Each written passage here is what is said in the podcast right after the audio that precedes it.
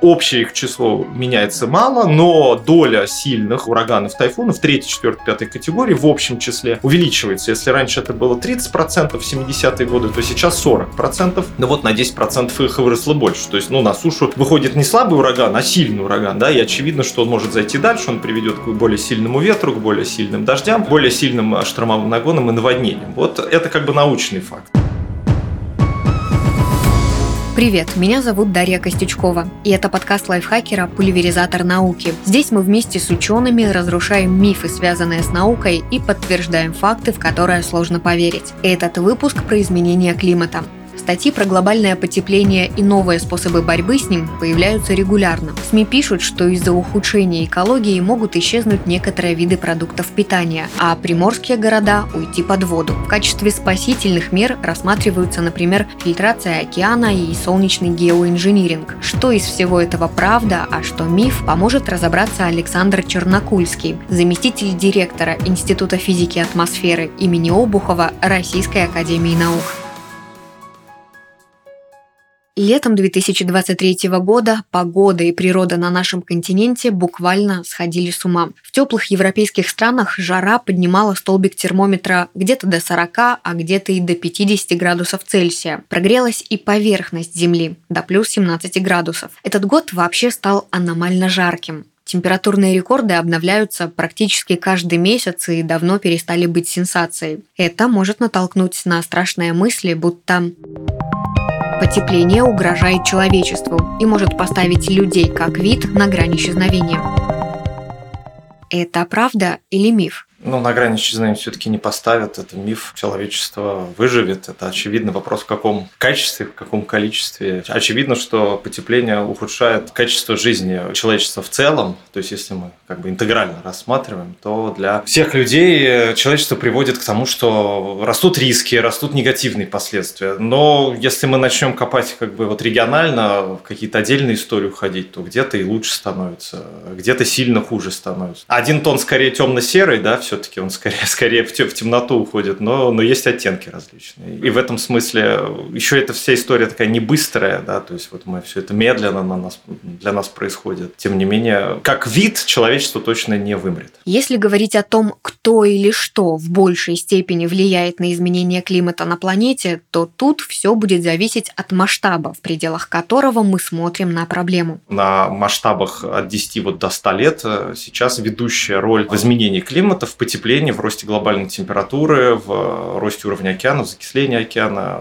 Самое главное повышение концентрации парникового газа принадлежит антропогенной деятельности. То есть вот нам, людям, мы сжигаем ископаемое топливо, и мы добавляем в атмосферу дополнительные молекулы СО2, дополнительные молекулы метана, дополнительные молекулы закиси азота, и это все повышает, собственно, температуру приземных слоев атмосферы. Например, температуру верхних слоев атмосферы 80-90 километров, там понижается температура, потому что мы усиливаем парниковый эффект и оставляем часть температуры, э, часть тепла внизу. Большая часть избыточного тепла сейчас идет в океан, порядка 90% идет в океан.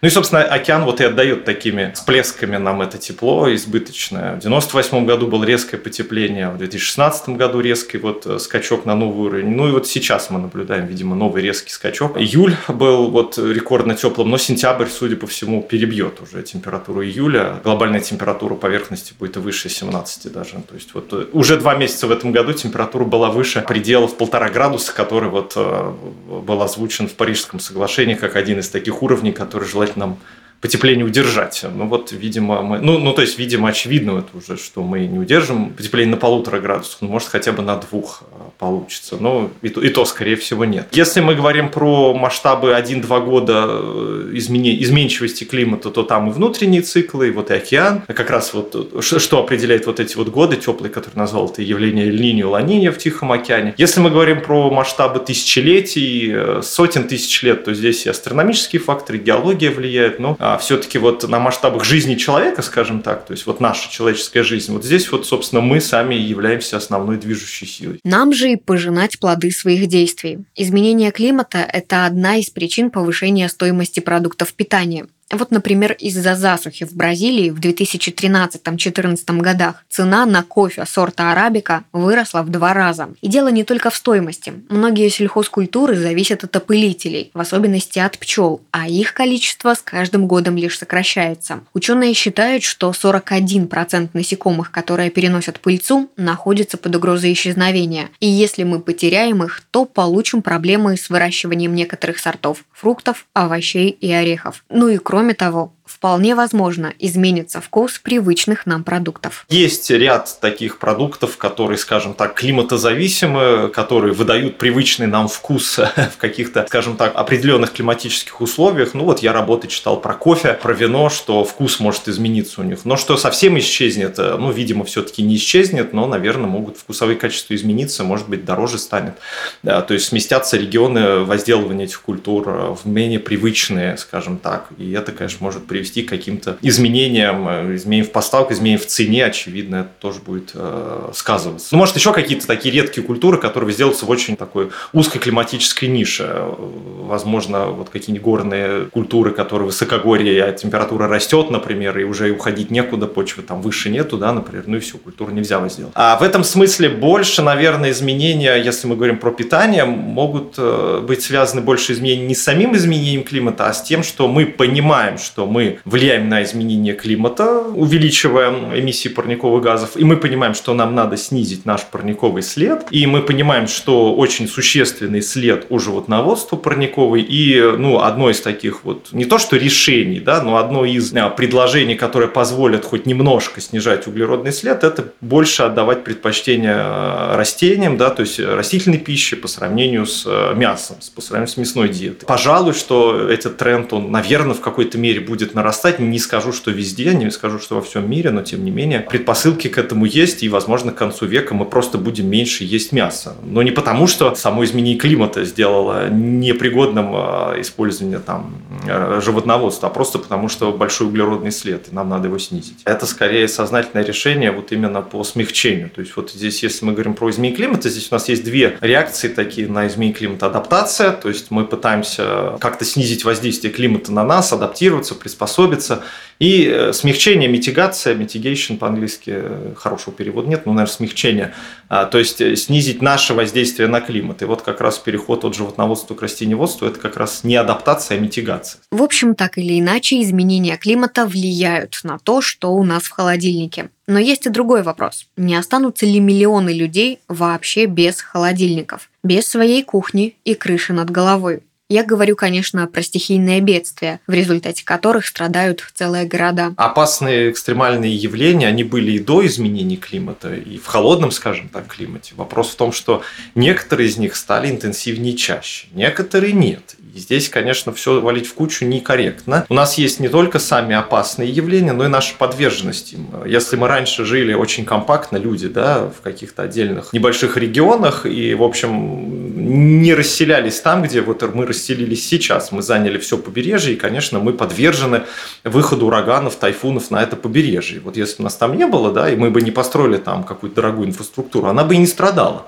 А, это один, вот, э, скажем так, тренд. А, мы увеличиваем свою подверженность э, вот таким явлениям. А второй, конечно, сами явления, но некоторые из них действительно становятся интенсивнее, действительно становятся, а, ну, скорее интенсивнее, некоторые чаще, но в основном растет интенсивность. Ну, вот тех же ураганов, тайфунов, есть научные свидетельства того, что общее их число меняется мало, но доля сильных ураганов, тайфунов, 3, 4, 5 категории в общем числе увеличивается. Если раньше это было 30%, в 70 70-е годы, то сейчас 40%. Но вот на 10% их выросло больше. То есть, ну, на сушу выходит не слабый ураган, а сильный ураган, да, и очевидно, что он может зайти дальше, он приведет к более сильному ветру, к более сильным дождям, более сильным штормовым нагонам и наводнениям. Вот это как бы научный факт. Засухи местами могут становиться сильнее. Вот если вернуться к сельскому хозяйству, здесь, знаете, ключевой, наверное, момент не еда, а вода. Вот нехватка воды а, в связи с изменением климата может усилиться в отдельных регионах. Ну, например, в регионах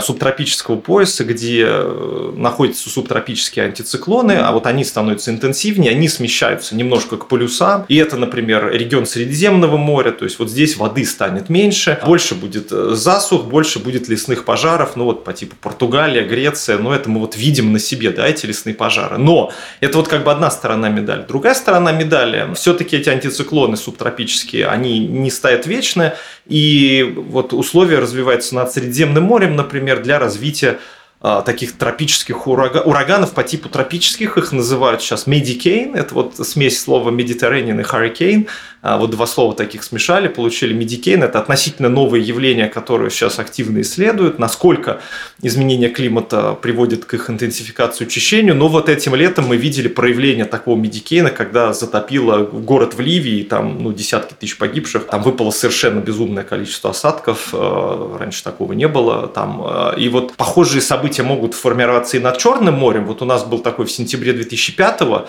такой прям сформировавшийся. Немножко не доформировался в августе 21-го похожий э, циклон. Но вот есть все-таки предпосылки э, к тому, что более теплое Черное море будет способствовать развитию вот таких вот медикейнов. Ну и более теплое Средиземное море. Более того, вот переход Черного моря от холодного к теплому, ну это мы вот уже показали, а, научно обоснованно в наших статьях, что вот события в Крымске, например, 2012 год, очень сильное наводнение, более 170 человек погибло. Там за два дня в Крымске выпал 300 миллиметров осадков. Это город в Краснодарском крае, там в горах. А, и это привело к сильному подъему воды в реке.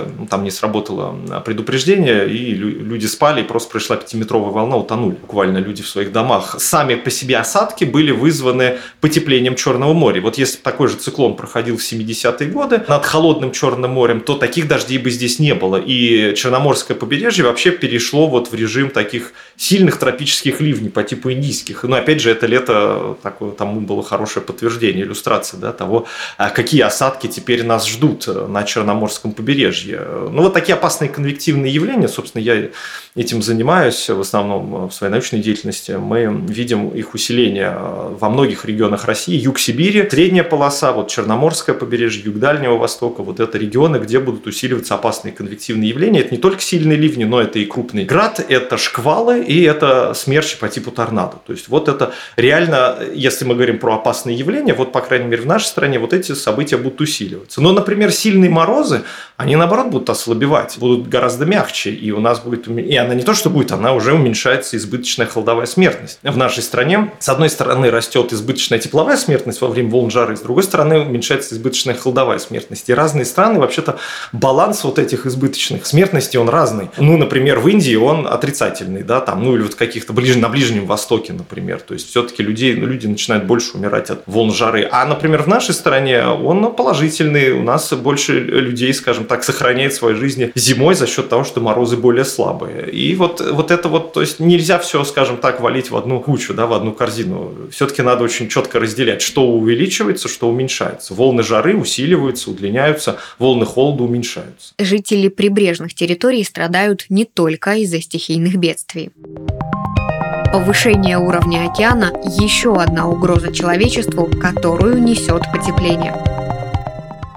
Это правда, и процесс идет гораздо быстрее, чем в прошлом. Действительно, одна из основных угроз э, изменения климата – это рост уровня океана, который сейчас происходит со скоростью примерно 4,5 сантиметра за 10 лет, э, и идет он с ускорением. Там в 20 веке это был где-то 2-3 сантиметра за 10 лет. Сейчас активнее начала таять Гренландия, немножко ускоряется таяние ледников на суше, Тибет, Альпы, Кавказ, Дельеры, Анды, ну вот все эти ледники тоже, а, в общем-то, тают. И мы видим, как эта вот новая масса воды добавляется в океан, и уровень океана подрастает. И здесь вот на это накладываются, например, те же самые более мощные интенсивные э, тропические циклоны, то есть у вас растет и средний уровень, плюс а, в какие-то периоды, когда приходит мощный ураган, вот этот средний уровень, он а, увеличивает, скажем так, вот ту глубину затопления, которую обеспечивает приходящий ураган.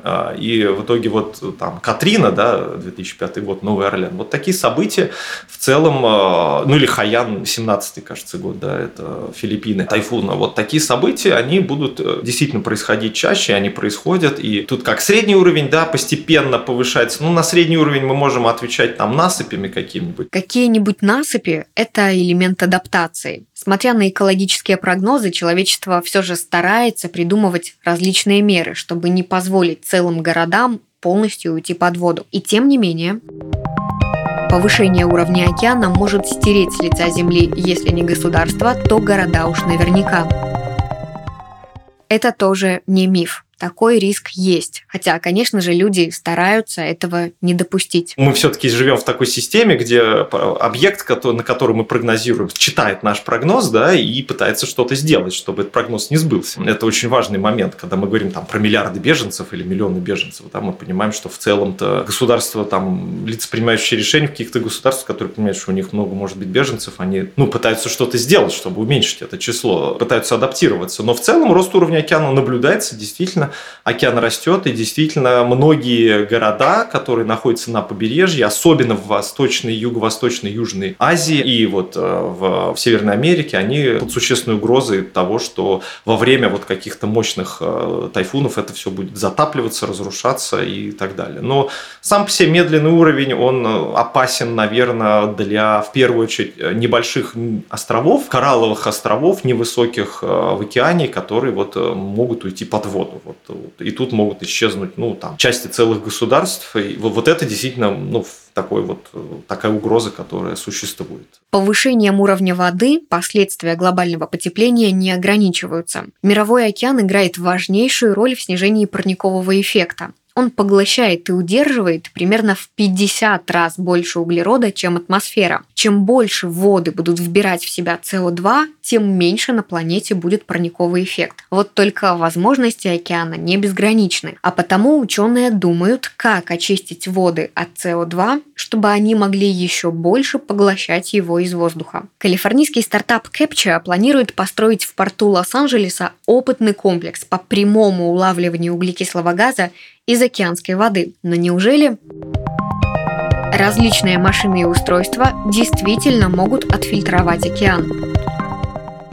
Или все это лишь фантазии? Таких способов достаточно много предлагается. Это не могу сказать конкретно про этот, насколько он э, реализуем, насколько он э, эффективен, насколько у него высокий потенциал. Но много предлагается способов по тому, как попытаться извлечь углерод из атмосферы или из океана и где-то его постараться захоронить или как-то повторно использовать. В принципе, на мой взгляд, это крайне важная вот отрасль, это так называемый CDR, Carbon Dioxide Removal, углеродный геоинжиниринг его еще называют. То есть вот мы должны должны не только снижать те выбросы, которые у нас есть, но и пытаться а, удалить из атмосферы то, что мы в нее уже добавили. Более того, расчеты показывают, что полностью наш углеродный след в ноль мы вывести не сможем. И нам надо остаточный вот какой-то выброс остаточный, который мы не можем полностью убрать там, от сельского хозяйства, например. Нам надо как-то компенсировать. И вот как раз компенсация, она заключается в том, чтобы удалять углерод из оболочек климатической системы, в первую очередь из атмосферы, но можно и через океан. Действительно, если мы из океана будем удалять, океан будет поглощать, как бы из атмосферы атмосферы. Ну, конечно, нам в первую очередь надо убрать из атмосферы. Ну, вот э, да, я думаю, что это важно, и это то, где, в общем-то, ну, в ближайшие 10, 15, 20 лет, не знаю точно, будет какой-то, ну, и технологическое развитие, технологический бум, и сейчас достаточно много проектов на стадии R&D в этой области есть. Да, это не миф, это прям реальность, это то, куда, куда вообще можно идти и работать, как мне кажется. В это сложно поверить. Как какое-то одно устройство да пусть даже 2, 3, 5 или 10, смогут отфильтровать все воды Мирового океана. Он ведь огромен. По оценкам ученых, процентов на 80 этот самый океан еще даже не изучен. То есть фактически мы знаем намного больше про Луну или Марс, чем про океанское дно. А тут прям отфильтровать весь океан. Как такое вообще возможно? Ну, например, можно воздействовать на какие-то химические процессы в океане. Например, добавлять какой-нибудь минералы, ощелачивающие океан и выводящие кальций, СО3, например. То есть вот углерод опадает на дно в виде там остатков каких-то. Ну, методы предлагаются различные. Изучаются последствия. Например, одно из вот первых таких в 90-е годы предложений было воздействовать на океан, добавлять железо, чтобы было больше фитопланктона, то есть как удобрение для фитопланктона, появился бы фитопланктон, который бы активно включал фотосинтез, да, и таким образом извлекал СО2 из атмосферы. Но вот пара экспериментов была проведена, было обнаружено, что, в общем-то, идет достаточно существенное влияние да, на пищевые цепочки, и там вместо фитопланктона в основном появляется зоопланктон, который в первую очередь дышит, конечно, а не фотосинтезирует, и, в общем, наоборот, поток СО2 идет в другую сторону. И, ну, очевидно, что есть последствия, очевидно, что любое решение, оно должно учитывать не только положительные моменты, но и все возможные риски и какие-то побочные эффекты, и ученые, конечно, это просчитывают. Ну, насколько они могут просчитать. Как мы уже поняли, океан принимает на себя основной удар изменения климата. Избыточное тепло и энергия нагревают воды, а рост температуры приводит к последствиям. Это и повышение уровня моря, и морские тепловые волны, и закисление океана, и, конечно же, таяние ледников. Но вот интересный момент. Пока южные страны изнывают от аномальной жары, жители северных регионов замечают все более и более холодную погоду. Вырисовывается нестыковка. Ученые уже которое десятилетие говорят о глобальном потеплении, а зимы во многих странах, по наблюдению местных жителей, с каждым годом становятся все холоднее все действительно так, и экстремальные заморозки как-то связаны с глобальным потеплением, или все это искаженное восприятие людей? Интегрально зимы не становятся холоднее, интегрально зимы становятся теплее. Если мы возьмем все зимние дни и посмотрим их среднюю температуру, то в основном везде температура растет во всех странах. Это все-таки научно доказанный факт. Что касается холодных э, отдельных периодов, которые люди запоминают и говорят, вот же холодно, как долго было, то это все-таки другое. Смотрите, у нас э, погоду определяет западный перенос, э, перенос запада на восток. Из Атлантики, например, к нам приходит умеренная воздушная масса и вот достаточно умеренный климат. А вот сила этого переноса зависит от перепада давлений между полюсом и экватором. А этот перепад зависит от перепада температуры. Но если грубо говоря, то вот, вот эта связь такая. А при потеплении очень теплый экватор и очень холодный полюс. Вот вам этот перепад, он делает перепад давления, который приводит в движение атмосферы. Ну вот, грубо говоря, так. При потеплении у нас возрастает э, температура полюса быстрее, чем экватор. Это так называемое полярное усиление потепления. Полярные страны, Арктика теплеют быстрее, чем планета в целом, в 2-2,5, Арктика в 3,5 раза. Вот этот перепад уменьшается, перепад уменьшается, западный перенос ослабевает, и, скажем так, э, на смену вот такой горной мощной реке западного переноса приходит такая петляющая река равнинная. Вот, вот этот западный перенос начинает петлять. Вот во время этого петляния могут, скажем так, установ... может даже происходить блокирование, устанавливаются такие блокирующие антициклоны, которые как бы блокируют этот западный перенос. И вот э, в зависимости от того, в какой части этого антициклона вы окажетесь, ваш регион окажется, там, ваш загородный дом окажется, вы получите очень жаркий жаркую температуру летом, да, или очень прохладную. Вот в 2010 году в Москве было аномально жарко, рекордно жарко в средней полосе, сильнейший пожар, а в Сибири в это, вот в это лето было очень холодно, там, потому что заток был с севера. Ну, антициклон – это движение по часовой стрелке у вас э, в западной части антициклона. Э, ветер дует с юга, там тепло, летом жарко, зимой просто это оттепель, а в восточной части аномально холодно. Для лета это прохладное лето, а если это зимой, то это могут быть сильные морозы. И вот, например, 15 февраля 21 год Техас вот так замерз да, полностью. Ну вот туда вот, вот он попал в такую восточную часть э, блокирующего антициклона, затоки холода и, пожалуйста, замерзание. И вот такие блокирующие антициклоны, показывают исследования, становятся более интенсивными, более частыми. На фоне общего роста температуры могут устанавливаться вот такие вот режимы, когда рядом в одном регионе, в соседнем идет очень мощный заток с юга, а вот к востоку от него заток с севера. И получается, что вот 22 год, например, Европа, мощный заток жаркого воздуха из Сахары, изнывает Европа от жары, от засухи.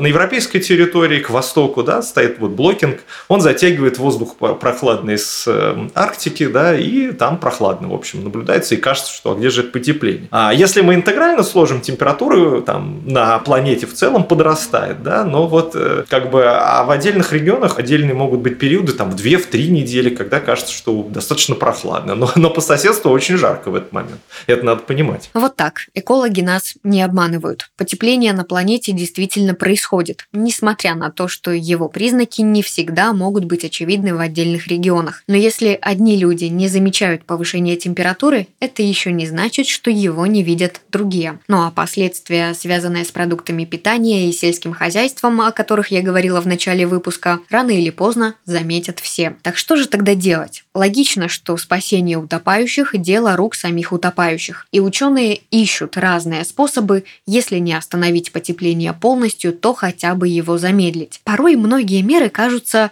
чудаковатыми. Например, профессор Калифорнийского университета в Дэвисе предложил покрыть 1-2% поверхности Земли белой краской. Она, по идее, должна отражать некоторое количество света обратно в космос, что позволит планете меньше нагреваться. Звучит, конечно, интересно, но вообще-то 1-2% поверхности Земли – это гигантская территория. Как воплотить эту идею в реальность, пока сложно себе представить. Но даже если опустить практический вопрос и посмотреть на само предложение с точки зрения теории, неужели и правда солнечный геоинжиниринг может снизить нагрев планеты?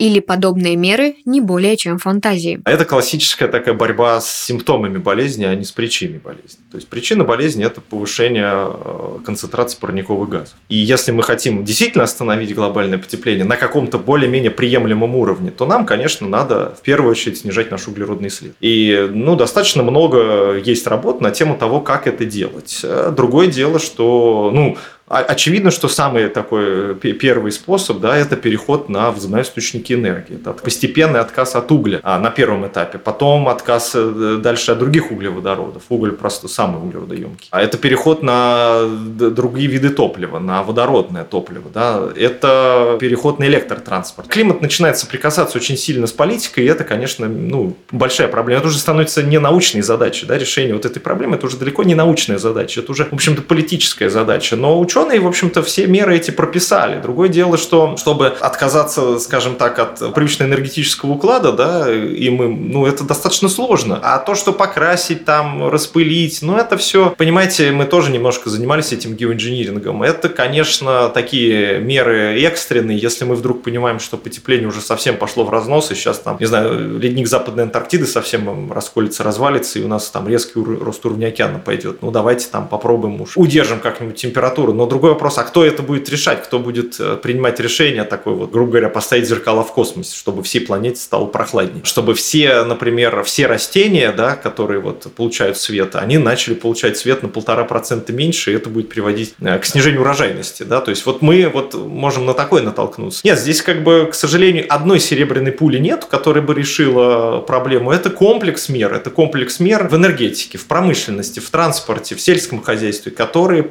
позволят нам снизить наш углеродный след. Но это сложно. Это отказ, постепенный отказ вот от э, общества потребления. Я не знаю, как это сделать. Наверное, никто не знает, но это, конечно, ненормально, когда мы меняем каждый год телефоны. Это очевидно, что ну, это выработка каждого продукта приводит к тому, что тратится энергия. Тратится энергия, выбрасывается СО2. Стриминговые наши видео мы смотрим на телефонах, да, YouTube, да, это тоже выброс СО2. Мы постоянно увеличиваем наш углеродный след. Мы только говорим, что его надо уменьшить, но на самом деле человечество продолжает его увеличивать. И на самом деле вот где надо бороться. А, конечно, не краской заниматься там и не пузырьки какие-то э, распылять. Любой человек на Земле оставляет углеродный след. Если вам интересно рассчитать свой, можете поискать в интернете специальные калькуляторы. Но, конечно же, след каждого из нас в отдельности даже близко не сравнится с влиянием на климат промышленных предприятий. И все же, при желании можно пересмотреть свои привычки и сделать их более эко-френдли. Выбирать товары, при производстве которых э, было выброшено меньше меньше СО2. Да, то есть вот на полке лежат два товара, и мы выбираем тот, на который был затрачено меньше энергии, да, ну или затрачена энергия, при которой не был выброшен СО2. Или транспорт использовался, при котором, ну то есть там вся цепочка поставок, да, вот этого товара к вам на полку, да, она затратила меньше выбросов СО2, чем другого товара. Вот мы начинаем выбирать. А мы, например, как акционеры можем э, влиять на действия компании. Ну не то, что мы, мы можем требовать от каких-то крупных инвестиционных компаний, чтобы, опять же, были планы, были как минимум отчетность финансовая крупных компаний энергетических и промышленных и так далее. Уже сейчас есть вот эта нефинансовая отчетность климатическая по снижению выбросов. В конце концов, люди начинают, в общем-то, голосовать за тех, кто говорит что-то про климат, да, и что-то пытается делать о климате. То есть вот такая нелинейная связь. Сами, конечно, мы можем постепенно менять свое поведение, чтобы, опять же, крупные компании видели, что мы меняем свое поведение, что нам важно, чтобы снижался углеродный след, и они тоже начинают это делать, наверное. Ну, наверное, начнут это делать. Вот, э, и, конечно, крайне важно просвещение, крайне важно, чтобы вы там своей бабушке рассказали, почему климат меняется, и что это не миф, и что климат действительно меняется из-за того, что человек сжигал ископаемое топливо. И не надо как бы в вину это человеку ставить, ну просто у нас такое развитие историческое было, мы э, как бы сильно развились благодаря этому, и это нормально. Но вот сейчас нам надо идти дальше, и нам нужно предлагать какие-то решения. Ну вот э, просвещение, вот то, чтобы не было, знаете, каких-то вот, ой, это я там, это, я этому не верю. Там, это вот как бы неверие, недоверие, оно же э, тоже проникает не только на бытовом уровне, оно и на уровне крупных компаний, на уровне министерств может быть это недоверие. Вот если не будет этого недоверия перед наукой, вот если будет уже общество да, просвещенное, ну тогда и решения тоже будут приниматься легче. Наверное, так. Не будет такого, что однажды утром мы проснемся и поймем, что проиграли. У глобального потепления нет одной строго определенной точки невозврата. На кривое изменение климата множество этих точек. Одни мы уже прошли, другие пока еще нет. Так что у человечества есть время, чтобы постараться снизить свой углеродный след и хоть как-то замедлить глобальное потепление. А для этого, в числе прочего, не верьте мифам, ищите правду. Вместе с подкастом лайфхакера «Пульверизатор науки». Мы есть на всех удобных подкаст-платформах. Яндекс Музыки, Apple и Google подкастах, Кастбоксе, Саундстриме, ВК Музыке, Звуки и других. Подписывайтесь, ставьте лайки и звездочки, комментируйте выпуски и рассказывайте о нас друзьям. Текстовую версию эпизода можно прочитать на нашем сайте. Ссылка в описании. Мифы и факты в этом эпизоде для вас разбирали Дарья Костючкова и Александр Чернокульский. Редакторы Кирилл Краснов и Татьяна Анна Чудак. Звукорежиссер Дмитрий Мусин. Этот выпуск мы сделали при участии YouTube проекта Science Video Lab. На канале вы найдете видеолекции о науке и о заблуждениях с ней связанных. У меня пока все. Новая порция мифов и фактов уже на подходе. До скорых встреч в новых выпусках.